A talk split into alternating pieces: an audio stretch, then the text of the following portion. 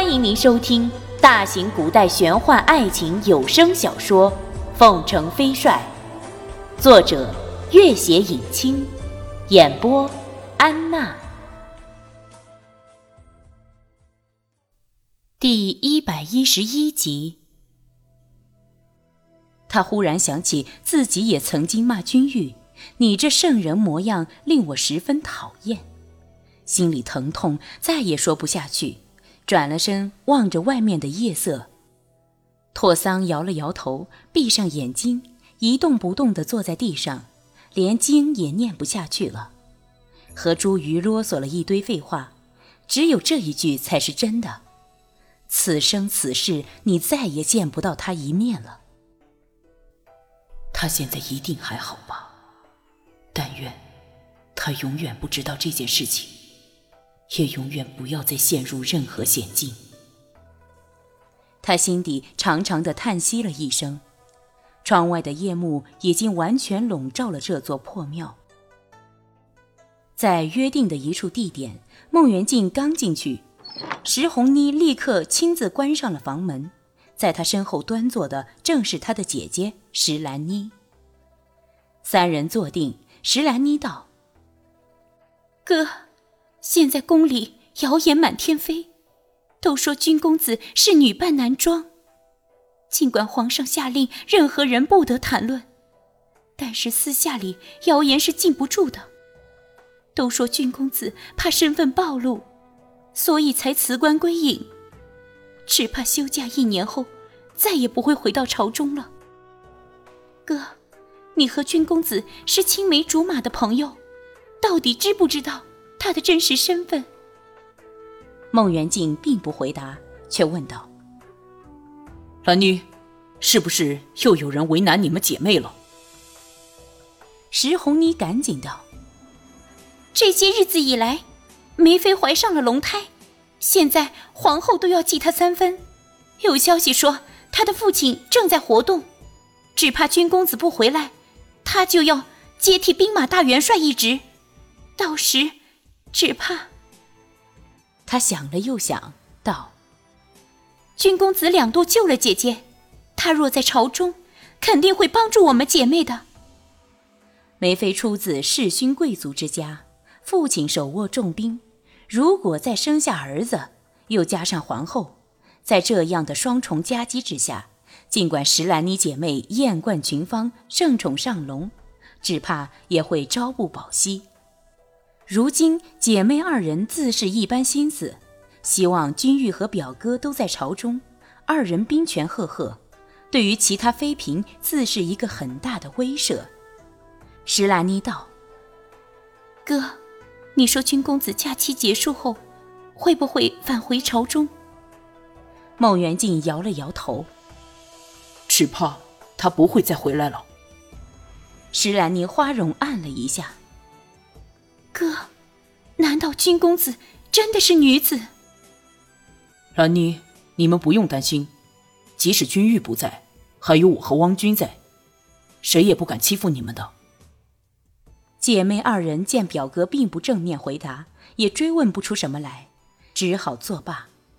孟元敬和表妹一席谈话后，心里也觉得闷闷的，顶了一头的艳阳回到家里。尚书府的花园里，百花齐放，衣袂飘香，来来往往的女眷将这片花园点缀的更是争奇斗艳。这是孟母筹划已久的一个花卉，宴请了京城许多名门千金，尤其是没人送上画卷的那些他看好的重点对象，更是一个也没有遗漏。这些日子以来，他忙着为儿子的婚事奔走。尽管候选人中有不少自己觉得中意的，可是儿子却一个也不肯多看一眼。儿子虽然让他做主，但是他想到自己的弟弟正是因为婚姻不如意，二十几年来一直郁郁寡欢，最后盛年之下无疾而终。正因为如此，他更非常希望自己的儿子能够婚姻美满。他自己最中意的是王翰林的千金，也曾屡次向儿子提起，无奈儿子每次都是心不在焉，因此他特意举办了这个花会，以赏花为名，让儿子亲自见见各家千金，希望能让他自己挑一个中意的。今天来为他做参谋的还有他的弟媳方格格。方格格尽管只在花园惊鸿一瞥露了一面，却立刻震慑了全场。这众京城佳丽原本环肥燕瘦，各有千秋，个个都自认美若天仙。可是，一见到这位中年妇人露面，却或多或少都有了自惭形秽之意。但是她只露了一面，立刻进了里间。孟母笑道：“格格。”你若多来几次，那些千金只怕再不敢登尚书府的大门了。方格格却无心玩笑，道：“大姐，我今天来是有事想问你。现在宫里盛传袁静那个青梅竹马的朋友君玉是女扮男装，你可知道此事？”孟母大惊失色：“这是什么话？”我怎么从来没有听袁静提起过？俊玉若是女子，怎么会做到兵马大元帅？方格格冷笑一声：“哼，当年蓝茜丝是何等的声势，大姐你也是知道的。现在她的女儿若一拆而变，做到元帅，我看也不是什么稀奇事。”孟母一时哑口无言。好一会儿才道：“不会吧，大姐，我亲眼见过君玉，想必你也见过。就算我容貌最盛之时，只怕也要逊他三分。他的父亲君生，我也见过，那已经是男子中的绝顶人物了。可君玉还胜他父亲一筹。若是男子，怎生的有这般相貌？”孟母怔住。他也亲眼见过君玉，当时的感觉除了震撼还是震撼，不由得道：“实不相瞒，格格，我第一眼见到君玉时，真以为是见到了神仙。”他忽然想起儿子刚升任兵部尚书，就不惜告长假跑到大西北军营，只说是要亲自问君玉一件事情，若弄不清楚，只怕终生难安。他又记起君玉第一次到尚书府来的那天，儿子是何等的失魂落魄。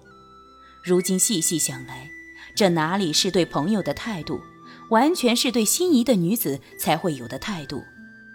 他越想越是惊讶，许久才吁出一口长气。唉，难怪袁静总是拖延着不肯成家。我说要他赶快找个女主人替我分担家务。他却叫我找个能干的管家。方格格道：“大姐，有一句话也不知当讲不当讲。但说无妨。君玉若真为女子，只怕对袁静也并无男女之情，否则怎会一直坚持自己的男子身份？大姐不如赶紧为袁静定下亲事，让他早日娶妻成家。”免得胡思乱想，最后受到伤害。孟母点了点头，虽然不解弟媳为何如此，但让儿子尽快娶妻生子的提议却深合己意。刚刚送别弟媳，孟母老远就看到儿子回来，众多佳丽的目光也一起看了过来。距离最近的一个女子，眉眼如烟，神情楚楚，看起来有点面熟。孟元敬站住，孟母笑着走了过来，低声道：“元敬啊，那位就是王大人的千金，知书识礼，金鱼刺绣。”孟元敬忽然想起，这个女子正是君玉从一堆画像里挑选出来的那个，便不由得多看了她几眼。那女子见到孟元敬的目光，面上一红，低了头。转过身娇羞不语的看着身边的一朵花儿。孟元敬道娘我有事情跟您说。孟母见儿子行色匆匆便吩咐一众丫鬟仆人好好侍候客人随了儿子来到里间。